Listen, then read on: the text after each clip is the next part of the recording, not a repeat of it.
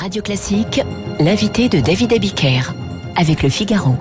Bonjour professeur. Bonjour David Abiker. Je le disais à l'instant, euh, il y a un mois, euh, on se disait, ben voilà, les Françaises vaccinent, le virus euh, recule. Un mois plus tard, les Françaises vaccinent, pas assez, et le virus circule encore. Euh, le nom de plusieurs variants nous est devenu familier. Le secrétaire d'État aux Affaires européennes déconseille les vacances en Espagne et au Portugal, créant ainsi un quasi-incident diplomatique. Bref, on n'y comprend plus grand-chose et on compte un peu sur vous, professeur, pour être notre guide du routard des risques avant les départs euh, en vacances. Un mot d'abord sur les contaminations. Est-ce que vous confirmez qu'elles repartent à la hausse? Oui, les contaminations repartent à la hausse et elles repartent à la hausse tirées par le variant Delta euh, de façon indiscutable. Pour l'instant, avec un impact inexistant ou très faible sur les hospitalisations, en particulier en réanimation, mais nous commençons à voir les premières formes sévères dues au variant Delta admises dans notre service de réanimation.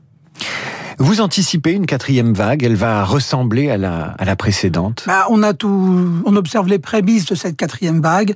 Elle va sûrement pas ressembler à la précédente, et on va y aller petit à petit. Son ampleur va, va dépendre directement de nos comportements collectifs. Parce qu'en fait, on se pose des questions. Euh, non seulement on redoute la quatrième vague, mais on redoute les mesures qui vont avec. Parce que ça fait quand même euh, trois séquences où les Français euh, sont échaudés et un peu traumatisés par le régime auquel ils ont été soumis.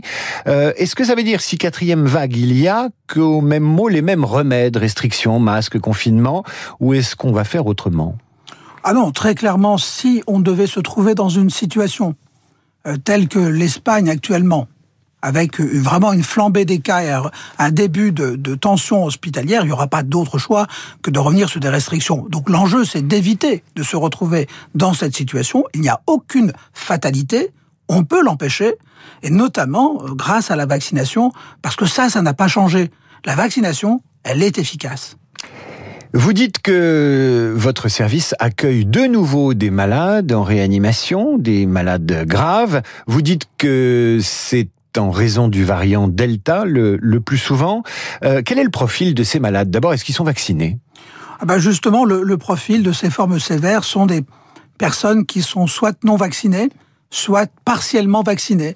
Le fameux syndrome de la première dose, j'ai eu ma première dose de, vaccination, je pense être euh, protégé et je tarde voire je renonce à faire la seconde dose, et ça, c'est l'erreur fatale. Ça veut dire que euh, vous avez des gens qui arrivent chez vous donc non vaccinés, première dose. Est-ce que vous avez aussi des gens qui ont déjà eu le Covid et qui rechutent? Alors oui, ça, euh, malheureusement, ça arrive aussi. c'est rare, il faut le reconnaître.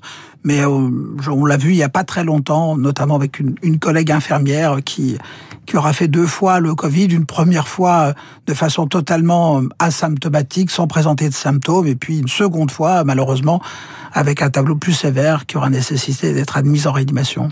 On prend un risque si on ne se vaccine pas, on prend un risque si on croit qu'une dose suffit et qu'on ne prend pas de précautions euh, à l'issue.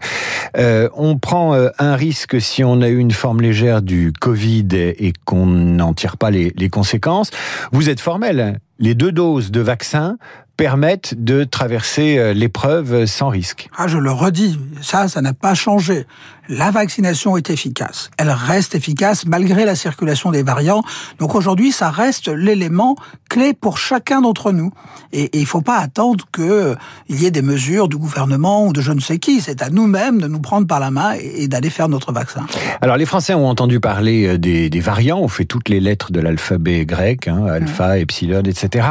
Euh, et pourtant, ces variants sont plus contaminants, plus compliqués à, à, contrer. Pfizer a demandé à l'autorité de santé américaine euh, tout récemment d'autoriser une troisième dose. Ça veut dire que les vaccins ne font pas le boulot? Non, encore une fois, il faut l'insister là-dessus. Les vaccins sont efficaces, en particulier les vaccins ARN messagers. Mais euh, l'efficacité ne, ne, veut pas dire, euh, n'est pas synonyme d'efficacité ad vitam aeternam. Et donc, il faut effectivement envisager, notamment chez les plus fragiles, et notamment à l'ère du variant Delta et d'autres variants très contagieux, la troisième injection, la troisième dose euh, à l'aune euh, ou juste avant l'automne pour ce qui concerne la France. Alors, c'est une question un peu iconoclaste, mais est-ce qu'on peut encore appeler vaccin euh, une injection qu'on doit faire pour la troisième fois en six mois? Oui, parce que c'est le, propre des vaccins. Les vaccins génèrent une immunité, cette immunité elle est euh, transitoire et donc euh, à chaque fois que le risque existe dans la population, eh bien il faut euh, rappeler cette immunité par une nouvelle injection. Il y a, un grand papier dans, Le Monde à paraître, je crois, cet après-midi. Il est déjà lisible dans la newsletter du Monde, qui est une grande enquête auprès des gens qui ne se vaccinent pas, avec plusieurs profils. Vous avez le, le flemmard, vous avez l'attentiste, il attend que le voisin l'ait fait pour voir si éventuellement il y aurait des effets secondaires au vaccin, malgré toutes les assurances qui ont été données par les, laboratoires. Vous avez l'antivax.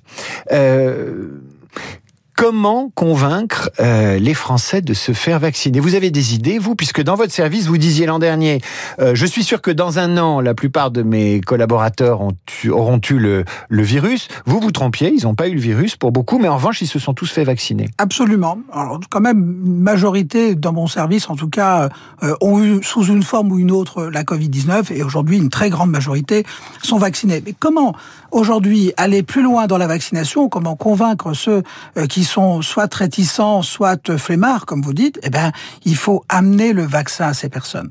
Il faut saisir l'opportunité, par exemple, des départs en vacances pour installer des points de vaccination. Au péage? Non, mais sur les aires d'autoroute. sur les aires d'autoroute. Sur les aires de repos. On s'arrête pour faire Des vaccinodromes sur l'autoroute. Ou en tout cas, la possibilité, pour ceux qui le souhaitent et celles qui le souhaitent, à l'occasion d'un arrêt sur l'aire de repos, eh ben, de pouvoir accéder euh, au vaccin. Pareil dans les gares. Je crois que, en particulier, les jeunes ne sont pas forcément réticents à la vaccination, mais ils n'ont pas envie d'avoir, de se compliquer la vie pour euh, aller se faire vacciner. Donc il faut leur apporter le vaccin, il faut leur rendre un accès très facile et vous verrez qu'on gagnera beaucoup. Alors vous parlez des jeunes, les jeunes ils font tout au dernier moment aujourd'hui, ils achètent leurs billets sur internet au dernier moment et s'ils partent en vacances dimanche, ils vont se faire vacciner aujourd'hui ou demain, mais ils vont prendre qu'une première dose. Alors quelles précautions vous recommandez à tous ces vacanciers qui se font vacciner parce qu'ils se disent c'est quand même mieux pour partir en vacances euh, Quelles précautions vous leur recommandez de, de prendre avec leur première dose puisque vous venez de me dire qu'avec une première dose, on était encore vulnérable. Ah, c'est très clair que la première dose ne protège pas avant au moins une dizaine de jours, et ensuite elle ne protège que de façon partielle. Donc la seconde dose pour les vaccins qui ont besoin de deux injections, c'est pas le cas de tous les vaccins, est vraiment indispensable. Donc il ne faut pas la négliger. Et dans les dix jours qui suivent la première injection, il ne faut pas euh, euh, comment dire abandonner les gestes barrières parce que ça, là encore, ça sera une erreur fatale. Euh on interdit aujourd'hui, enfin non, on n'interdit pas, on recommande aux gens de ne pas partir en Espagne et au Portugal. Le secrétaire d'État aux affaires européennes, Clément Beaune, a fait cette recommandation et ça a mis d'ailleurs les autorités espagnoles dans tous leurs euh, États parce qu'évidemment elles tiennent à leur euh, économie touristique. Euh, on vient vous voir, vous, on vous dit est-ce que je peux aller au Portugal, en Espagne, vous dites quoi? Bah, moi, ce que je dis, c'est que d'abord j'informe, j'éclaire. Je dis, mmh. attention, la situation, elle est que le variant Delta circule de façon extrêmement importante dans, dans ces zones-là, et donc le, le risque euh, d'être contaminé, surtout si on n'est pas vacciné, est assez important. Il va l'être d'autant qu'en général on va dans ces endroits-là pas pour faire la fête, euh, pour euh, assister à des événements culturels ou de loisirs, donc pour s'exposer à la contamination. Donc effectivement, moi je leur recommanderais de reporter à, à plus tard, si c'est possible, euh, leur, séjour dans les zones qui sont à forte circulation du variant Delta, et, euh, ou à défaut d'aller dans d'autres zones où euh, l'épidémie est beaucoup moins importante. J'ai l'esprit d'escalier, mais en évoquant les, les vaccino-sceptiques, les flemmards, ceux qui n'ont pas envie, etc., il y a aussi un autre argument, c'est qu'ils ne savent pas quel est le vaccin qui est le plus efficace. Il y a une espèce de consumérisme vis-à-vis -vis des vaccins, et certains disent, mais alors que choisir? Quel vaccin choisir? Alors d'abord, oh, là, sans, sans vraiment euh, euh, prendre de risques, on peut dire que tous les vaccins aujourd'hui euh, sur le marché en Europe sont efficaces. Après, les vaccins ARN messager ont, ont montré une plus grande tolérance et une efficacité très importante, y compris sur les variants. Donc aujourd'hui, comme ils sont accessibles en France, eh ben, privilégions les vaccins ARN messager. Il nous reste deux minutes, professeur Gilali Hanan, euh, qui est euh, responsable du service de réanimation de l'hôpital Raymond Poincaré de Garches. J'aimerais que vous nous disiez ce qu'il se passe pour le malade quand il arrive dans un service de réanimation. Quelles sont les étapes de ce qu'on peut appeler un chemin de croix? Alors la, la, première étape, euh, c'est effectivement de, de, stabiliser le patient. De, les patients qui arrivent sont dans un état critique, c'est-à-dire que leur vie est immédiatement en jeu. Et donc la, la première étape, c'est de les sécuriser. Ils ont du mal à respirer. Ils ont du mal à respirer. Ils ont souvent, ils peuvent être confus. Euh, ils sont très angoissés, bien évidemment. Ils sont fatigués. Ils sont fatigués, épuisés, angoissés et ont du mal à respirer. Et donc il faut gérer à la fois euh, cette oxygénation la plus rapide du patient, mais aussi psychologiquement le patient pour l'accompagner, le rassurer et essayer de d'atténuer le plus possible son anxiété. Ça, c'est la phase toute immédiate. ensuite, il faut, euh, une fois le patient stabilisé, eh bien, essayer de redécroître tous les traitements intensifs que l'on a mis en place de façon à être le moins agressif possible pour le patient. Et une fois cette phase aiguë des deux premiers, qui va des deux premiers jours à la première semaine, eh bien, il faut essayer d'accompagner au mieux le patient pour qu'il retrouve une autonomie suffisante pour pouvoir quitter la réanimation, puis ensuite pouvoir quitter l'hôpital. Vous n'évoquez pas son endormissement s'il a vraiment trop de mal euh, à respirer, s'il est dans un très mauvais état. Euh, ça aussi, c'est une étape euh, très compliquée. Oui, mais on a radicalement changé d'attitude. En mars 2020, les patients étaient systématiquement plongés dans un coma artificiel pour être assistés. Avec d'énormes séquelles avec d'énormes séquelles, mais en mars 2020, nous n'avions pas d'autres alternatives. Depuis, on a fait énormément de progrès et l'endormissement, le coma artificiel est devenu l'exception. Je voudrais qu'on termine d'ailleurs sur cette note positive, c'est-à-dire que l'organisation médicale a été apprenante pendant un an et demi, parce que les Français sont très critiques sur tout, mais finalement, finalement, on a appris beaucoup de cette maladie, pas uniquement dans les labos. On a appris énormément. On a appris énormément sur la façon dont on doit gérer le parcours de soins d'un patient à la fois avant l'hôpital, pendant l'hôpital et à sa sortie de l'hôpital.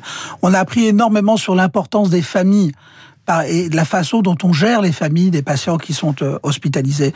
On a appris énormément sur la gouvernance hospitalière et sur euh, la nécessité de redonner une place aux soignants à l'intérieur de la gouvernance euh, euh, de l'hôpital. Et enfin, on a énormément appris des faiblesses de notre système de, de santé en matière d'équipement notamment et de la nécessité de, de passer un cap dans la modernisation de nos hôpitaux en vue des prochaines crises. Professeur Gilali Hanan, merci d'avoir été l'invité de cette matinale. Je rappelle que vous êtes chef du service de réanimation de l'hôpital Raymond Poincaré de Garches. Merci. Raymond Poincaré qui disait la mobilisation n'est pas la guerre. À 8h40, un homme mobilisé tous les jours pour la culture et les mots. Jean-Marie Roire est ce matin notre esprit libre. Avant cela, la revue de presse de Marc Bourreau qui se mobilise lui dès 4h du matin pour éplucher les journaux. Et tout de suite, le rappel.